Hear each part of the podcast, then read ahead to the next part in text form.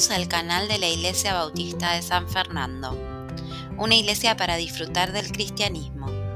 En el siguiente podcast, nuestro pastor Carlos López nos comparte una enseñanza en el libro de Romanos, la esperanza que no avergüenza. Te invitamos a escuchar y compartir esta enseñanza con tus contactos. Voy a predicar sobre la esperanza sobre la esperanza que no avergüenza. Romanos 5, versículo 3 a la primera parte del 5 dice, también nos gloriamos en las tribulaciones, sabiendo que la tribulación produce paciencia y la paciencia prueba y la prueba esperanza y la esperanza no avergüenza. La esperanza que tenemos no nos avergüenza y eso es lo que vamos a estar desarrollando en esta mañana. Bien, según el diccionario, la esperanza es un estado de ánimo en el cual creemos posible lo que deseamos. Tenemos esperanza, que se nos dé. ¿eh? También se define como una virtud teologal, todo lo que tiene teo tiene que ver con Dios, con teología, por la cual los creyentes esperan recibir de Dios los bienes prometidos y todo lo que cantamos tiene que ver con eso, con la seguridad, la confianza, saber dónde estamos parados, hacia dónde vamos, de dónde venimos, y que no vamos a ser defraudados, no vamos a ser avergonzados. Esa es la idea. En teología se la reconoce como la seguridad cierta de ver cumplidas las promesas de Dios, sí o sí.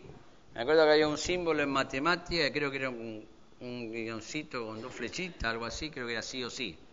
Puedo equivocarme, pero que se debe dar, sí o sí. Sus sinónimos son creencia. ¿En qué crees? Confianza. ¿En quién confías? Y para nosotros, los creyentes, está siempre relacionada con la fe. Y la esperanza es tan fuerte como el objeto o la persona en la cual el creyente la deposita. Esto significa que su factibilidad, su posibilidad de que se, se haga realidad, es directamente proporcional al objeto de la misma, el objeto de la fe, el objeto de la esperanza, en quien confío. O sea, que la posibilidad de que ocurra lo que esperamos aumenta según la capacidad de lograrlo por o para nosotros de la persona o el objeto en quien confiamos para obtenerlo. Se la voy a hacer más fácil con un cuadrito. ¿eh? Como ejemplo citaré a cuatro personas u objetos en los cuales la gente tiene esperanza, que tiene fe. Por ejemplo, ahora no sé si se usa, pero un número de lotería, un billete de lotería. Yo cuando era joven, era común cuando llegaba Navidad, estaba el gordo de Navidad y el gordo de Año Nuevo. Entonces, ¿qué se hacía en las fábricas, en las oficinas? Se compraba un billete, un décimo, se dividía en diez, un entero, todos los ponían plata y compraban el billete y cuando llegaba el momento del sorteo de la lotería estábamos todos esperanzados ahí a ver si salía, a ver qué salía. Y era común en aquella época que salía en las noticias eh, un grupo de operarios, una fábrica en Santa Fe o donde sea, ganaron la lotería. ¿Eh? Bien, la esperanza es ser millonario. En aquella época, mis hijos no me creen, pero yo manejé billetes de un millón. Algunos que tienen edad parecida a la mía, ¿no? Un millón. Andaba con 10 millones de pesos el bolsillo. ¿eh? Iba y compraba una Coca-Cola. ¿Mm? Ya va a volver, ¿eh? Está volviendo, ¿eh? No hay nada nuevo debajo del sol, dice la Biblia, ¿eh? Bien. Ahora tendría que ser billonario, ¿no? Trillonario. ¿Cuál es el porcentaje de factibilidad? Bueno, se vendían un montón de billetes, pero solo un número ganaba. O sea, tendría que hacer una proporción matemática exacta, pero para hacer algo, un número al azar, ya que hablamos de lotería, el porcentaje de factibilidad sería el 0,000000000000001. ¿No? Pues la mayoría de lo que comprábamos los billetes los tirábamos después, porque uno solo ganaba. Y allá va la esperanza. Bien, objeto o persona, cualquier religión, la que más te guste, la que te sientas bien, más cómodo, lo, al nirvana, a lo que sea, lo, top, top, top que marque esa religión. Porcentaje de factibilidad, 0%. La religión mata. La religión bautista existe, mata. Cualquier religión mata. Lo que te prometa no te lo va a cumplir, porque no puede. Aún si fueran muy honestos los que te lo prometen, no lo pueden cumplir. Bueno, objeto o persona, Boca Juniors. ¿Cuál es la esperanza de los hinchas de Boca? Ser campeón. La séptima, dice acá. Ser campeón. Bien, ¿qué porcentaje de factibilidad tenemos los hinchas de Boca de que Boca sea campeón? ¿Cuánto? Ponele, yo puse 85. 85. Pero cabe también para los de River. ¿Por qué razón? Porque en todos los campeonatos Boca y River están ahí. Y después algún equipo chico, independiente, Racing, qué sé yo. San Lorenzo, que comparte eh, la esperanza. Pero en realidad no hice una cuenta, pero agarrás 10 años para atrás y fíjate los que fueron campeones. La mayoría fueron River y Boca. Creo que más River que Boca. ¿Eh? Pero ponele, 85%. Bueno, eh, en este caso, esta semana estamos más contentos lo de Boca que lo del Liverpool. ¿eh? Bien, objeto o persona, Jesucristo. Esperanza, vida eterna y protección durante esta vida acá terrena. Porcentaje de factibilidad, 100%.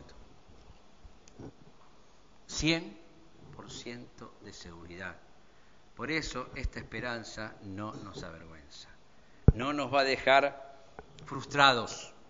Vamos un día a despertarnos en el cielo. Vamos a abrir los ojos en el cielo. Vamos a estar transitando por esta vida de alguna manera, quizás en una cama de hospital esperando la muerte, quizás transitando en un auto, quizás cruzando la calle y un aneurisma, un infarto o un forfalcon te va a llevar al cielo. ¿Mm? Ahora, yo puedo ser de boca, comprarme 100 billetes de lotería e ir siempre a la iglesia y no tengo ninguna garantía de que mi esperanza se haga realidad. Pero si quería ser salvo del castigo por mis pecados y deposité mi confianza en Dios, quien envió a su Hijo Jesucristo para darme la vida eterna, soy cristiano y ya tengo lo que esperaba. Y yo ya lo tengo. Y si hoy estás entre nosotros y nunca confiaste en Cristo como tu salvador personal, estás poniendo tu esperanza en venir acá a la iglesia, quizás. No, ahora voy a la iglesia bautista. Bueno, quiero decirte te vas al infierno. La única manera ir al cielo es confiar en Jesucristo tu Salvador personal, arrepentiéndote de tus pecados, sabiendo que no podés de ninguna manera pagar en un ínfimo lo que hiciste en contra de Dios y confiar en Cristo como tu Salvador. Y después vivir tranquila, tranquilo, confiados en que Dios va a hacer la obra en tu vida. Pero de Juan 5.3 se dice, estas cosas os he escrito a vosotros que creéis en el nombre del Hijo de Dios, a mí, a vos si lo creéis, para que sepáis que tenéis vida eterna y para que creáis en el nombre del Hijo de Dios, para que crean y que confíen. Bien, en base a estos ejemplos podemos darnos cuenta que es esencial depositar nuestra esperanza en alguien 100% confiable. Porque si bien es cierto que si somos cristianos tenemos vida eterna, aún debemos recorrer un largo camino sobre este planeta plagado de personas que nos van a complicar las cosas. Imagínate los cristianos ucranianos que el 31 de diciembre de 2021 levantaron su copa, brindaron, estaban felices, se fueron de vacaciones, no sé. No tenían la más mínima idea de un éxodo de 5 millones de ucranianos, de un montón de muertos, ciudades destruidas. Ahora, ¿quién te dice que acá no puede pasar dentro de tres meses? ¿Porque Rusia está lejos? Si hay una tercera guerra, como están ahí tirándose, ¿cuánto cuánto puede tardar en caer un, un misil acá? Que ahora ya no somos más amigos de los rusos ahora. Desde un portaaviones ahí en la plataforma, plataforma continental argentina. Nada. Nada. Hermanos, no sabemos lo que nos va a pasar. Lo que nos va a pasar hoy, sin ir a tan estado grave. Pero sabemos que Dios está con nosotros, que no nos soltará, que no nos dejará, ni lo bajo, ni lo alto, ni lo que cantábamos. Él está con nosotros y los cristianos ucranianos lo saben. Hay un montón de testimonios, yo mandé algunos al grupo, pero hay un montón, ¿eh? Siguen reuniéndose, se reúnen en el subte, porque arriba están cayendo las bombas, eh, siguen adorando, siguen ayudándose entre ellos. Su fe está siendo fortalecida, obviamente no la de todos, porque Dios tiene que, la fe prueba, la prueba, ¿no? Dice, debemos ser probados. Algunos ya se enojaron con Dios, ya abandonaron, ya dijeron, Dios, no servís para nada, mirá, los rusos están tirando de todos lados. Bien, Y estas cosas que nos pasan pueden desanimarnos, a todos, pueden desanimarnos. ¿eh? Y el desánimo es el enemigo número uno de la esperanza, porque tiene la capacidad de transformarla en desesperanza. Tengo esperanza, me desanimo y me desespero. Ya no tengo esperanza, no, no, no, no, no va a salir, no, no va a andar, no va a pasar, no lo voy a lograr, no es para mí, Mm, no, no, no, no, no, no, no. ¿Mm? ¿Mm? Me estoy acordando, no quiero alargar el mensaje, pero me acuerdo de un, de un libro que, Sopa de Pollo para el Alma se llama, que una maestra en, en un barrio pobre en Estados Unidos eh, decidieron enterrar al no, al no se puede. Hizo un velatorio ahí en el en el aula, anotaron, no se puede, fueron al jardín, lo enterraron, una cruz, no se puede, no se puede, está muerto. Entonces después con los chicos decían, no pude, no se pude, no, no está muerto. Ya está, no se puede, se murió. Vive, puedo. Puedo, sigue vivo. Y para el cristiano, cuando el Señor Jesucristo murió y resucitó, nos mostró que sí se puede. No es que no se puede. Estaba leyendo el devocional hoy, Romanos 4:25, el cual fue entregado por nuestras transgresiones y, y resucitado para nuestra justificación. Se puede. Sea lo que sea que tenga que atravesar, se puede. Y eso es lo que Dios quiere que entendamos, y es lo que yo apunto en, esta, en este mensaje. La desesperanza es incompatible con la vida porque nos arrebata el consuelo. Dicen que los enfermos lo que no tienen que esperar, perder es la esperanza, los, especialmente los, los de cáncer, los terminales, que yo, que aquellos que tienen más ánimo, más esperanza, viven más con la misma enfermedad. Y algunos hasta se recuperan. Y otros mueren, pero en una, pasándola entre comillas dentro del contexto bien contagiando aún a los que los van a visitar, de ánimo y de esperanza. Eh, entonces, la desesperanza es incompatible con la vida, pues nos arrebata el consuelo, nos embarga de tristeza y nos sume en la depresión. En muchos casos llegando hasta el suicidio. Hay cristianos que se suicidan.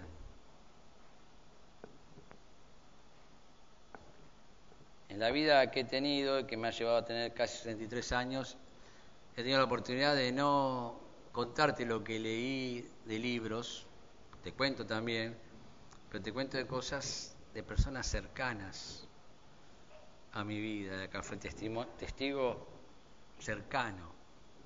¿Mm? En la carta de los romanos, Pablo los animó a confiar en Dios a pesar de las circunstancias, a pesar de, no por causa de, sino a pesar de. En Romanos 15, 4 al 6,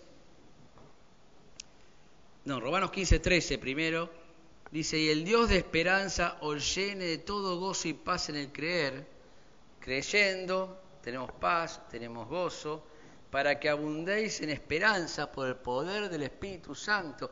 Si vos estás lleno del Espíritu Santo, vas a abundar en esperanza. Un cristiano lleno del Espíritu Santo no anda deprimido por la vida. Al contrario, anda comprimido, anda con fuerza, anda con potencia y anda potenciando a las personas con las cuales tiene contacto. La vida no es fácil para nadie. Para nadie. Si es fácil para vos, parate y decinos, danos la fórmula. Pues no es para nadie. ¿eh? Creyentes incluidos. Y tenemos muchos ejemplos de hombres y mujeres fieles que no tuvieron una vida fácil, al contrario. Y bueno, Job resalta, por supuesto. Y algunas de sus crisis quedaron registradas en la Biblia para ayudarnos a nosotros a sobrellevar las nuestras. Así, ahí sí, sí, Romanos 15, 4 al 6 dice, porque las cosas acá que se escribieron antes, para nuestra enseñanza se escribieron. Todo importante lo que hay acá, Levítico, Abdías, Josué, Salmos, eh, Jeremías, todo es importante. Obvio, no en el mismo grado para tu vida hoy que lo que era para el judío en aquella época, el levítico. Pero es importante porque hay aplicaciones que siguen vigentes. A fin de que por la paciencia y la consolación de las escrituras tengamos esperanza. Esto es para tener esperanza. Pero el Dios de la paciencia y de la consolación os dé entre vosotros un mismo sentir según Cristo Jesús, para que unánimes, ¿eh? unánimes, no juntos, unánimes, unidos con un alma, a una voz, glorifiquéis al Dios y Padre de nuestro Señor Jesucristo. Una de las cosas que yo he notado en algunos casos bíblicos es que cuando alguien estaba por enfrentar una crisis o estaba desanimado atravesándola, Dios se presentó y le renovó su esperanza haciéndole meditar y reflexionar en alguna de estas cuatro cosas. Una promesa que hemos cantado, una experiencia, una revelación y una necesidad, o una de estas, ¿no?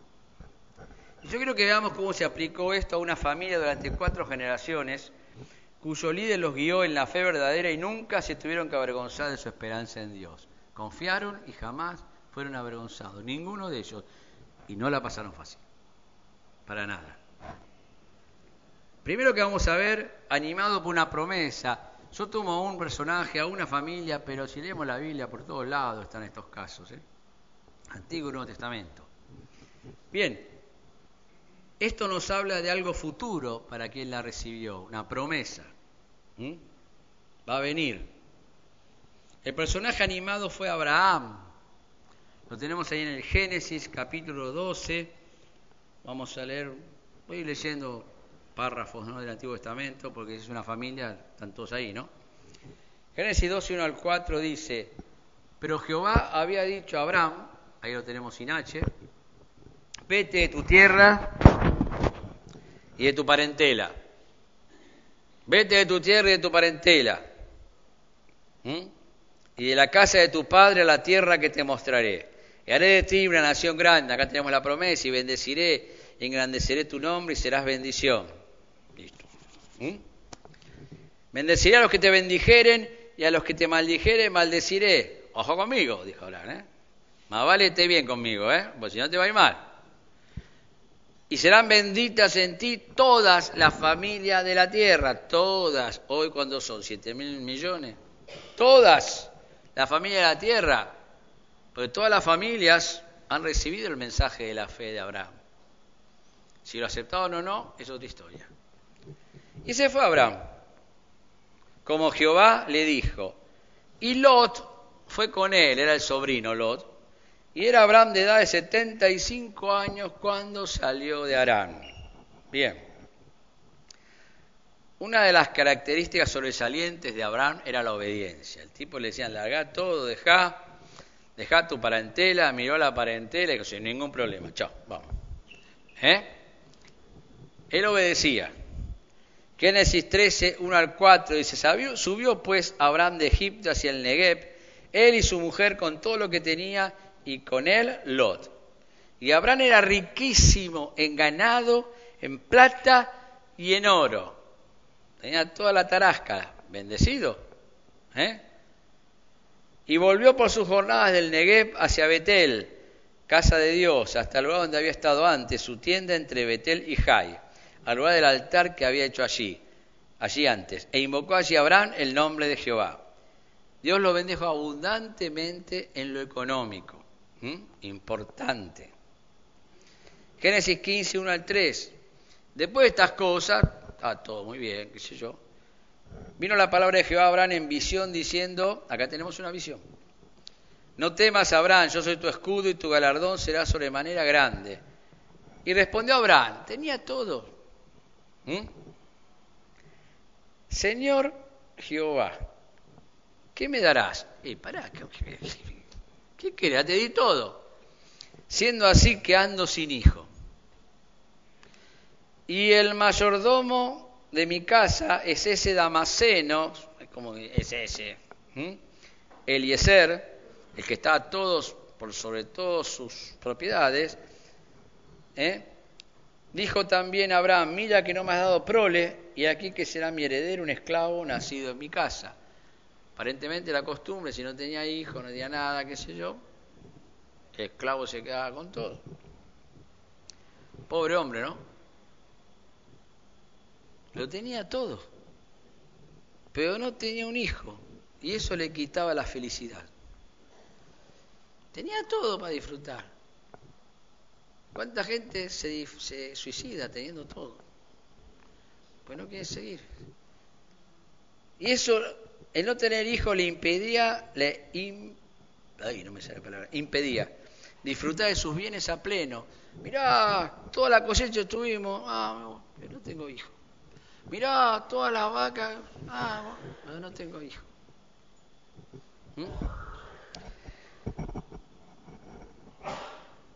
y ya era un anciano. A los 65 años salió. Por lo cual no estaba en sus planes ser padre. ¿Cómo estaba quejando y diciendo, mira, está todo bien, Dios, todo bien? ¿Cuándo termina esto? ¿Cuándo nos vamos? No estaba pidiendo nada a Dios. Solo estaba quejando por ser multimillonario. ¿Eh? Y no era un mal tipo, era amigo de Dios. Pero bueno, por más que seas amigo de Dios, si vos querés algo, necesitas algo, consideras que lo necesitas, y se lo pedís a Dios, le reclamás, decís, Señor, ¿qué pasa? Pues no la hacemos completa. ¿Mm? Bien. Solo se estaba quejando de su situación, pues no hay nada que le pida, aunque implícito estaba diciéndole. ¿no? Eh, entonces el Señor le responde. Dios siempre responde, a veces en el momento y a veces tarda. Luego vino a él palabra de Jehová diciendo, no te heredará este, dejate de jorobar. ¿Eh? Levanta la cabeza. Sino un hijo tuyo será el que te heredará. ¿Mm? Y lo llevó fuera y le dijo, mira ahora los cielos y cuenta las estrellas si las puedes contar. Y le dijo, así será tu descendencia y creyó a Jehová y le fue contado por justicia. Dios se compadeció de él. ¿eh? Era un buen tipo, pero quería tener un hijo. Era importante tener hijos en aquella época, muy importante. Había amasado una fortuna tremenda y se le iba a dejar a un extraño, por más que fuera su, su servidor, pero no era sangre de su sangre. Eh, le reveló el propósito también de dejar su tierra y su parentela. Él sería el padre espiritual de la fe de multitudes de creyentes y tendría un hijo del cual descendería el Mesías. Ahí están bendecidas todas las naciones. Dios le prometió que tendría lo que más deseaba y su esperanza no fue defraudada. Hoy existe el Estado de Israel. Según la carne, descienden todo de Abraham. No digo el 100%, no sé, el árbol genealógico de cada uno, puede haber prosélitos, puede haber personas que se hicieron judíos. Nació Isaac. Y sabemos que Abraham fue muy honrado y su confianza, su esperanza jamás fue avergonzada. Está en los héroes de la fe, ¿no? Animado por una promesa, vimos. Ahora vamos a ver animado por una experiencia. Cosas que vivimos. Las promesas son futuras, las experiencias son del pasado. ¿Mm? El personaje animado fue precisamente Isaac, su hijo, el hijo de Abraham. Dije que vamos a ver una familia. Génesis 21, 1 al 3 dice, visitó Jehová a Sara como había dicho, e hizo Jehová con Sara como había hablado, y Sara concibió y dio a Abraham un hijo en su vejez, en el tiempo que Dios le había dicho. Dios cumple exacto. ¿eh? Y llamó a Abraham el nombre de su hijo que le nació, que le dio a luz Sara, Isaac, que significa risa. Este hombre fue el hijo de la promesa, pero su vida no fue fácil. No, no fue fácil. Fue, sobre, fue sobreprotegido por su madre. Tuvo un hermano difícil para convivir, una esposa quejosa, dos hijos que se peleaban entre ellos, algunas nueras incrédulas y no se caracterizó por enfrentar los problemas. ¿Mm? Medio pusilánime era Isaac. Que Dios te escoja no significa que va a ser un fenómeno de persona. Vos tenés que laburar sobre, sobre tu propia vida para desarrollarte, crecer espiritualmente y estar a la altura. ¿Mm? Por lo que conocemos de Isaac, no andaba muy a la altura, que digamos. ¿Mm? Les leo un poco Génesis 26, 1 al 6, dice, después hubo hambre en la tierra, además de la primera hambre que hubo en los días de Abraham, y se fue Isaac a, Abimelech, rey de los filisteos en Gerar, y se le apareció Jehová y le dijo, no desciendas a Egipto, habita en la tierra que yo te diré, habita como forastero en esta tierra y estaré contigo y te bendeciré. A ti y a tu descendencia daré todas estas tierras y confirmaré el juramento que hice Abraham tu padre. Multiplicaré tu descendencia con las estrellas del cielo y daré a tu descendencia todas estas tierras y todas las naciones de la tierra serán benditas en tu simiente. Seguimos hablando de Jesús. Por cuanto oyó Abraham, por cuanto oyó Abraham mi voz y guardó mi precepto, mis mandamientos, mis estatutos y mis leyes, le dijo todo eso del papá, entonces dice, habitó pues Isaac en Gerar. Se quedó ahí. Y Dios le está recordando la experiencia que su padre había vivido con Dios y que había confiado. Y muchas veces nos toca enfrentar necesidades económicas y lo primero que buscamos es un lugar donde conseguir lo que nos hace falta, cuando en realidad lo que tenemos que buscar es no desesperarnos y esperar que Dios nos provea, ya que nuestro proveedor es Él. Pero nos asusta a veces, salimos corriendo sin pensar las contras de nuestra decisión. Egipto era idólatra al extremo. Y aunque los filisteos no se quedaban atrás, estaban más dispersos e Isaac podría ir más separado de ellos en el campo.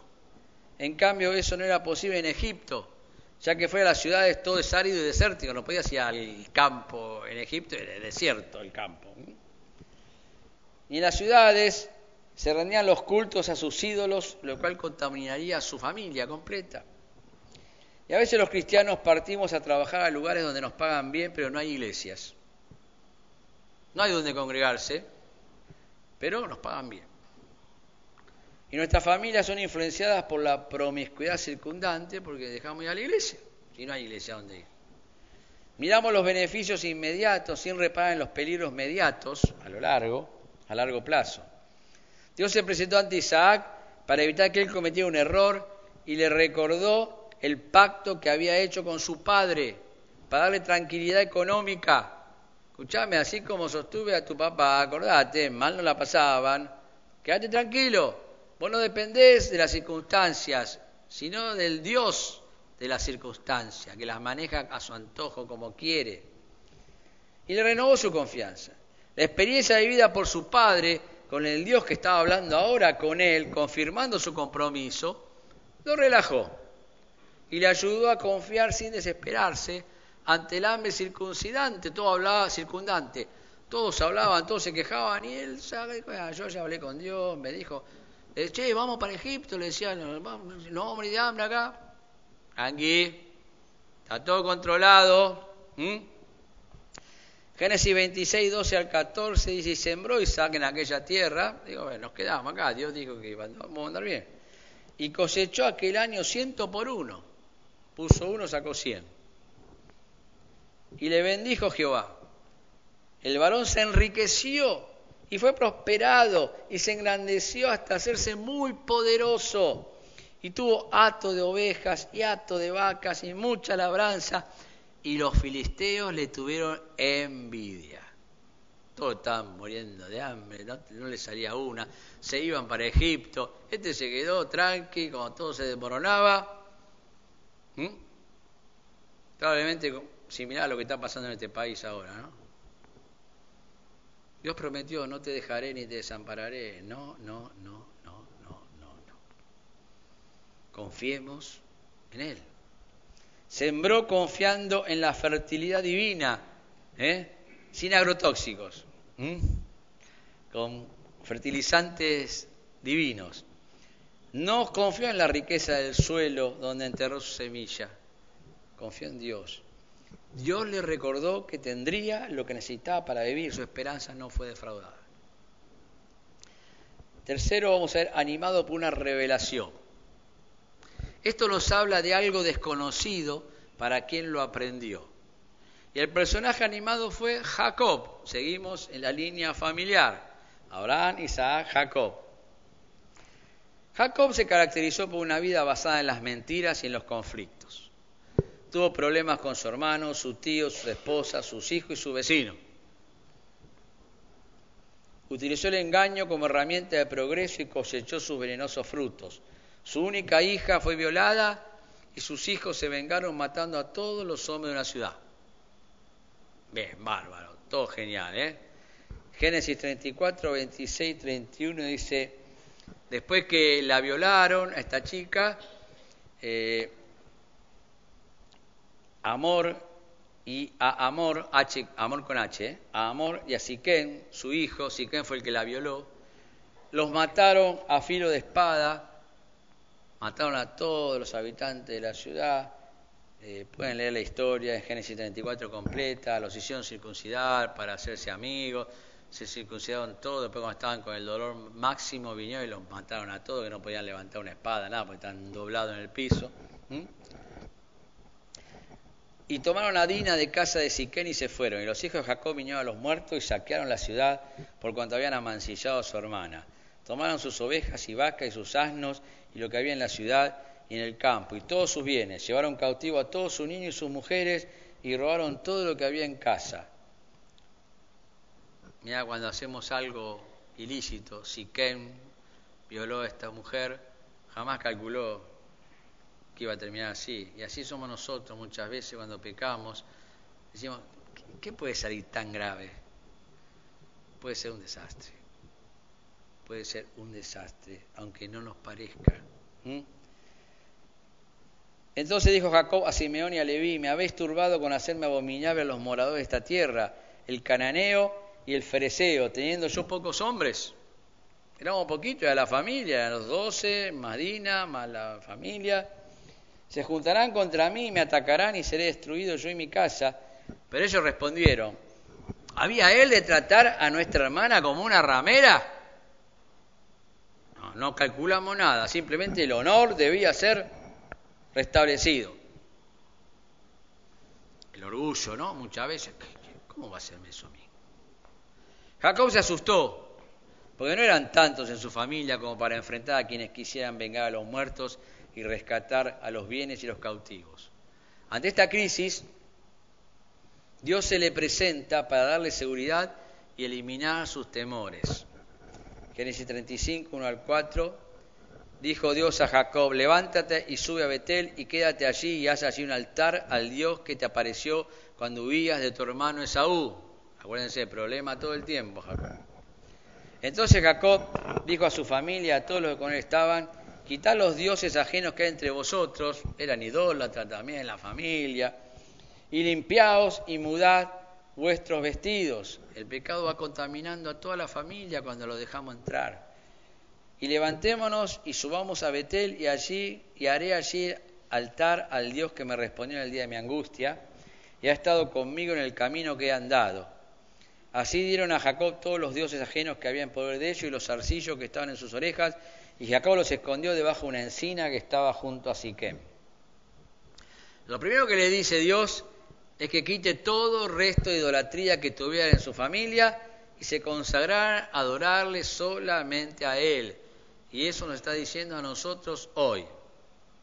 ¿Eh? Lo que sea que estés idolatrando, sácalo. Consagrate solo a Dios. Génesis 35, 9 al 12, se apareció otra vez Dios a Jacob cuando había vuelto de Padán Arán y le dijo, y le bendijo. Y le dijo Dios, tu nombre es Jacob. No se llamará más tu nombre Jacob, sino Israel será tu nombre. Y llamó su nombre Israel. Aún hoy Israel, sus descendientes se llaman Israel. También le dijo Dios, yo soy el Dios omnipotente, crece y multiplícate, una nación y conjunto de naciones procederán de ti, y reyes saldrán de tus lomos. La tierra que he dado a Abraham y a Isaac la daré a ti y a tu descendencia, después de ti daré la tierra. Jacob no conocía bien a Dios. Por esa razón tuvo temor de los pueblos paganos. Pero Dios le revela uno de sus atributos, la omnipotencia, y le recordó su cambio de nombre por Israel. Génesis 32, 24 al 30 es cuando se enfrenta Jacob con Dios para que entienda quién le está hablando, que finalmente entienda bien. Dice, así se quedó Jacob solo y luchó con él un varón hasta que rayaba el alba. Y cuando el varón vio que no podía con él, tocó en el sitio el encaje de su muslo, lo dejó rengo. Y se descoyuntó el muslo de Jacob, mientras con él luchaba. Y dijo, déjame, porque raya el alba. Y no era Drácula, ¿eh? aviso. Y Jacob le respondió, no te dejaré si no me bendices. Ya sabía con quién estaba peleando Jacob, ¿no? Y es interesante todas las explicaciones que hay sobre el tema, ¿no? Porque Dios si quería destruirlo no hacía falta que peleara con él. No quería destruirlo, quería fortalecerlo. Pero humillarlo también, lo dejó rengo, para que entienda que el que tiene el poder, la fuerza, la guía y todo es Dios y en Él tenemos que confiar. No esperemos que nos deje rengos para hacer las cosas como las debemos hacer. Y el varón le dijo, ¿cuál es tu nombre? Y él respondió, Jacob. Y estaban peleando, Jacob. Y el varón le dijo, no se más tu nombre Jacob, sino Israel, porque has luchado con Dios y con los hombres, y has vencido. Has avanzado, has progresado, no significa que venciste a Dios. Entonces Jacob le preguntó y dijo, declárame ahora tu nombre. yo te dije el mío, dame el tuyo. Y el respondió, ¿por qué me preguntas por mi nombre? Ya sabes quién soy. Y lo bendijo allí. Y llamó Jacob el nombre de aquel, pues no le dijo, aquel nombre de aquel, y llamó Jacob el nombre de aquel lugar Peniel, porque dijo, vi a Dios cara a cara y fue librada mi alma. ¿eh? Él es Dios, siempre Él es Dios. Daniel, Ezequiel, Israel, es Dios y algo. Se trata de un nombre propio, Israel, que deriva de la voz hebrea Israel o Israel, que se traduce por el que lucha y es fuerte. En hebreo esta palabra se puede desglosar de a dos. Isra, que significa el que lucha, luchó, y él, como le dije, significa Dios. Esto, este enfrentamiento fue más que suficiente para disipar cualquier temor que tuviera en él y en los suyos, y también los nuestros. El Dios de Israel está con nosotros, es el mismo. Como dijo Pancho, estudió todas las promesas. Bueno, son las promesas de Jesús, estamos cantando, pero bueno, Jesús es Dios. hay más de 3.000. Es verdad, una vez leí que había como más de 3.300, que es más de 3.000 todas para nosotros, todas las promesas del Señor Jesús. Alguien dijo que Dios y él contra el pecado eran mayoría. Y así es. Los mismos títulos de Jacob los podemos aplicar a cada cristiano fiel. Romanos 8:31 dice, ¿qué pues diremos a esto? A esto, si Dios es por nosotros, ¿quién contra nosotros? Vas al colegio, vas a la facultad, vas al trabajo, Dios es por vos, ¿quién contra vos? Suceda lo que suceda, ¿quién? Si todo lo demás después de Él está debajo de Él. ¿Mm? Mateo 28, 18, y Jesús se acercó y les habló diciendo, toda potestad, todo el poder me es dado en el cielo y en la tierra. Dios le reveló algo de sí mismo que Jacob necesitaba saber para fortalecerlo. Tranquilo, yo controlo todo, no tengas temor. Y su esperanza no fue defraudada. Y en cuarto lugar, es raro esto, animado por una necesidad. Una necesidad que puede Dios usar para animarnos. Y esto nos habla de algo desagradable para quien la vivió, porque cuando tenemos necesidades no son agradables, siempre son desagradables, en algún grado mayor o menor. El personaje animado fue José, también descendiente de esta familia. Después de muchos años, dentro de esta descendencia gigantesca que a Dios le prometió a Abraham. Génesis 37, 26 28, conocemos toda la historia de José. Entonces Judá dijo a sus hermanos, lo querían matar los hermanos a José, porque José era bastante imbancable en algunos aspectos, por lo menos para los hermanos, era un buchón, ¿eh? estaba en proceso, no, era todavía el gran hombre de Dios que llegó a ser. Entonces Judá dijo a sus hermanos, ¿qué provecho hay en que matemos a nuestro hermano y encubramos su muerte? Venid y vendámosle a los ismaelitas. Yo pensé que vamos a dejarlo vivo, decir, vamos a llevar para casa. Vendámoslo a los ismaelitas y no sea nuestra mano sobre él, que lo maten ellos. Porque él es nuestro hermano, che, somos hermanos, ¿eh? Nuestra propia carne. Y sus hermanos convinieron con él, tenés razón. Y cuando pasaban los madianitas mercaderes, sacaron ellos a José de la cisterna y le trajeron arriba. Contento José, bueno, me van a sacar, me hicieron una broma los muchachos. ¿eh? Y le vendieron a los ismaelitas por 20 piezas de plata y llevaron a José a Egipto. ¡Chao, José! 20, no, una para una para ¿Eh? José fue el hijo preferido de Jacob. presagio de problemas con los hermanos en cualquier familia. Tenés un... Me gustó lo que dijo Sol el otro día sobre si tenía un hijo preferido. Y dijo que Bastian era especial, no era preferido, porque fue el primero y es el que le hizo madre. Y no está mal, eh, Bastian, siempre los confundo. Absa. Porque tienen la B, la A, y yo. Pero siempre, ¿eh? crónico esto en mí. Bastian. Absa. Es crónico, dije. Absalón. Voy a tener que decir el nombre completo, así, es más largo. Pero es lindo, que claro, obvio, el primero es especial porque no sos padre, no sos madre, te ponen eso en las manos, y te lo agarrás, mueve todo, es todo cartílago.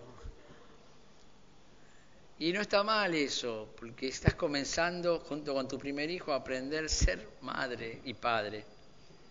Pero lo que está mal es tener favoritos. Le arruinas la vida al favorito, al resto de los favoritos, a tu cónyuge y a toda la familia. Absolutamente, determinantemente prohibido tener hijos favoritos. ¿Mm? Yo tengo mi nieta favorita, pero bueno no le va a durar mucho. Siempre traté durante toda mi vida no tener favoritos. Y no los tengo, a pesar de que mis hijos desconfían de eso. Pero no los tengo. Yo, delante de Dios, les digo, no tengo ningún favorito.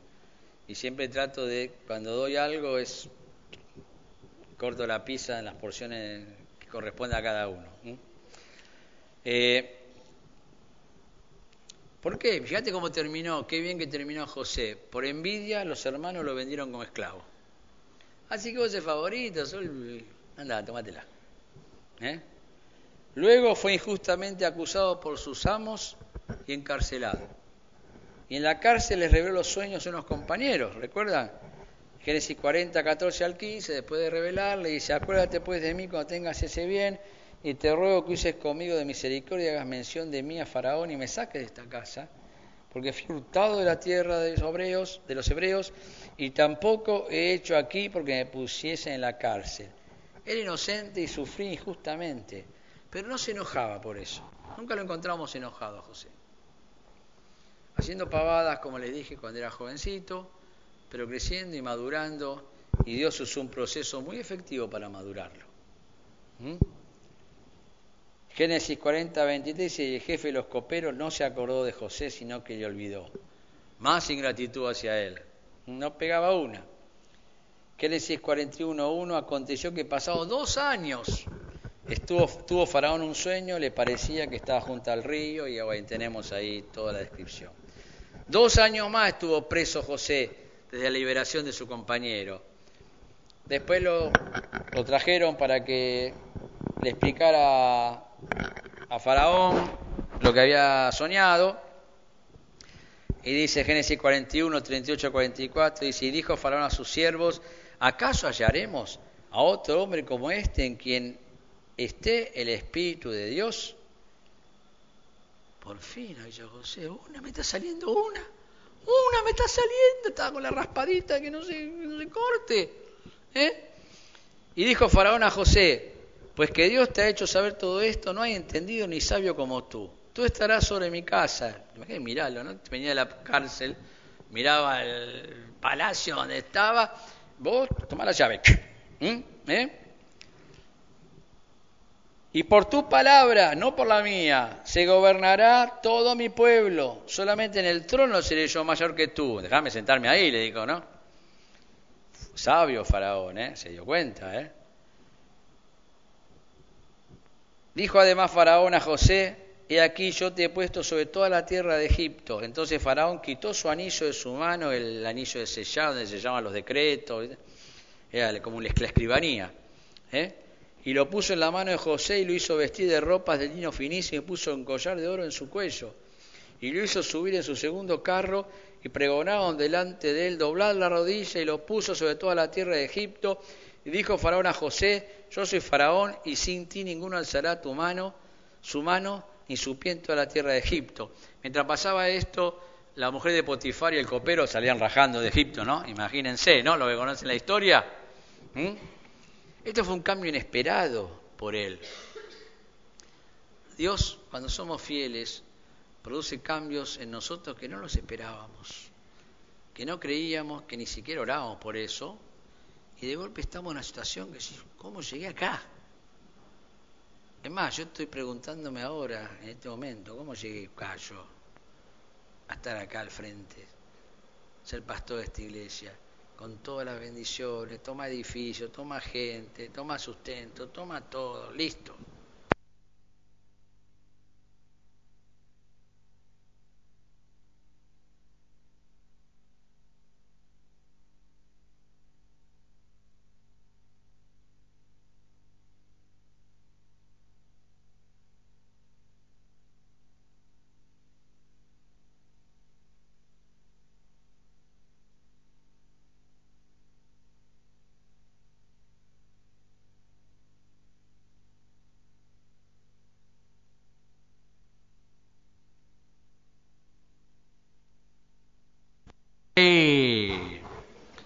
Gracias, equipo. Hay equipo.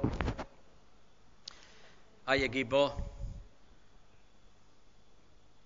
Pasaron dos años de su liberación. Sus hermanos fueron a comprar comida a Egipto y él podía haberse vengado por los 13 años que lo hicieron sufrir, ¿no?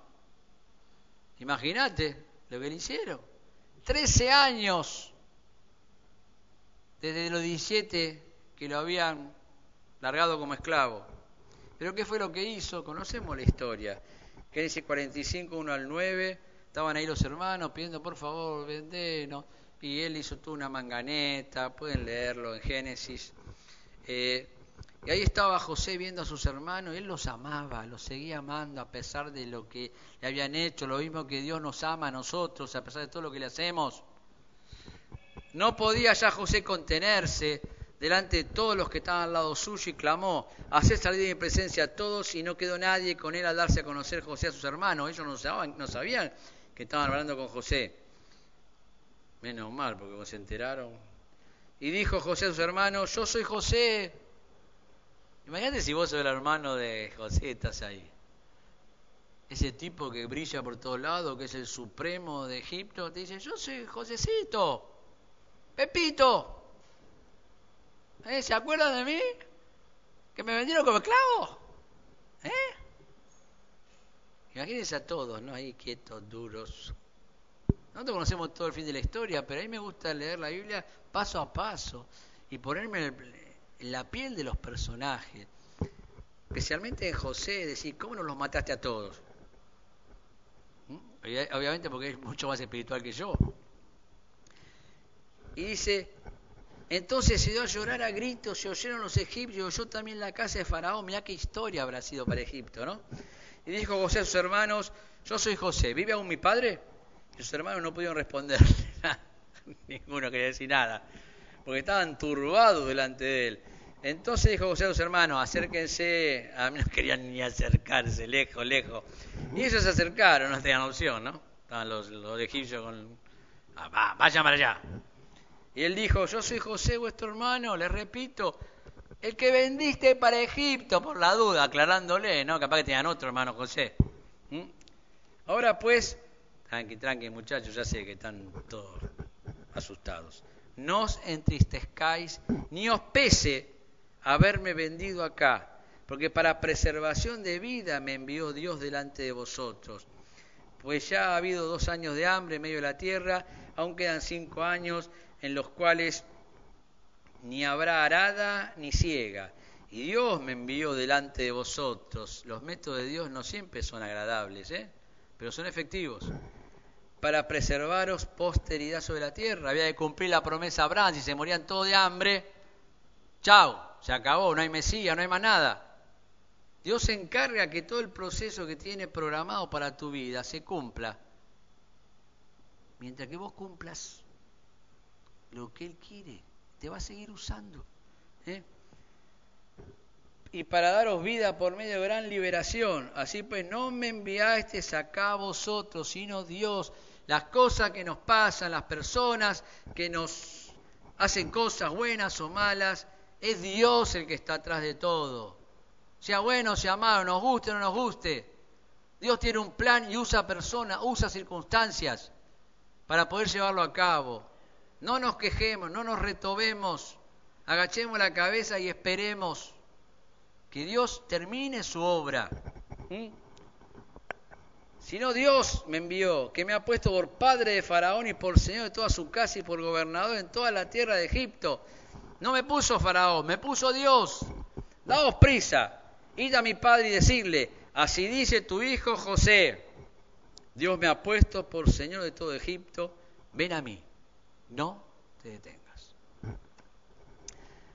Por lo que aquí relata Moisés, quien escribió el Génesis, luego que Faraón lo pusiera como máximo gobernador debajo de él, Dios le reveló a José que la realidad que tuvo que vivir era la manera que Dios había dispuesto para que ocupara esa posición con el fin de preservar a su familia de la que descendería Jesús. Había sido necesario que así fuese. No fue el infortunio, no fue la mala suerte, ni en él ni en tu vida. Dios fue el ideólogo y sus hermanos los instrumentos. Ellos actuaron mal, es verdad, pero bajo la divina supervisión. Y así es también con nosotros. Si es necesario para el plan de Dios, sufriremos. No lo podremos evitar. Probablemente él creyó que moría en la cárcel y sin hijos, pero salió, se casó y tuvo dos hijos, Manasés y Efraín, y recibió doble cantidad de espacio propio en la tierra prometida, repartidas entre sus hijos. José recibió mucho más de lo que perdió, mucho más, mucho más. Ni a José, ni a nosotros nos gusta que nos traten mal. Las injusticias nos indignan. pero él supo comportarse sin quejarse más allá de lo normal y así debemos comportarnos nosotros. Dios le explicó por qué fue necesaria esa separación forzosa e injusta y él comprendió que el tiempo que sufrió beneficiaría a muchos. Su esperanza no fue defraudada. Conclusión. Hoy en día Dios actúa de forma similar y nos anima de la misma manera. Quizás tu caso es que tenés abundancia como Abraham, pero te falta lo que más quisieras tener. Y vos sabrás qué es. Dios tiene una promesa para animarte. Solo tenés que buscarla en su palabra o googlearla, como dijo Pancho. O estás pasando un tiempo de necesidades, como lo pasó Isaac. Dios ya nos aseguró que no nos faltará lo necesario para comer y vestirnos. Aunque no sepamos de dónde lo obtendremos. Tal vez tenés problemas con tu familia, como los tuvo Jacob. Hacé las cosas como Dios quiere y sé un ejemplo para ellos. Y con el tiempo, Dios irá acomodando la situación y te dará paciencia para esperar que las cosas se modifiquen y o que no te afecten negativamente. Quizás sos acusado, quizás sos acusado injustamente, como lo ocurrió a José. No intentes defenderte, porque no serás objetivo. Deja que Dios defienda tu causa y espera que Él te reivindique. Eso es lo mejor.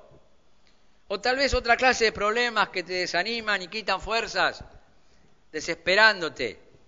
Pero no olvides que Dios tiene toda tu vida bajo su control. Aún eso que hoy te lastima, que hoy te angustia, que hoy te problema, que hoy, ese problema que hoy tenés. 1 Corintios 10, 13 dice, no os ha sobrevenido ninguna tentación que no sea humana, pero fiel es Dios, que no os dejará ser tentados más de lo que podéis resistir, sino que dará también juntamente con la tentación la salida para que podáis soportar. Dios sabe la causa de tu malestar actual y hoy quiere renovar tu esperanza. Hebreos 10:23 dice, mantengamos firme sin fluctuar la profesión de nuestra esperanza, porque fiel es el que prometió.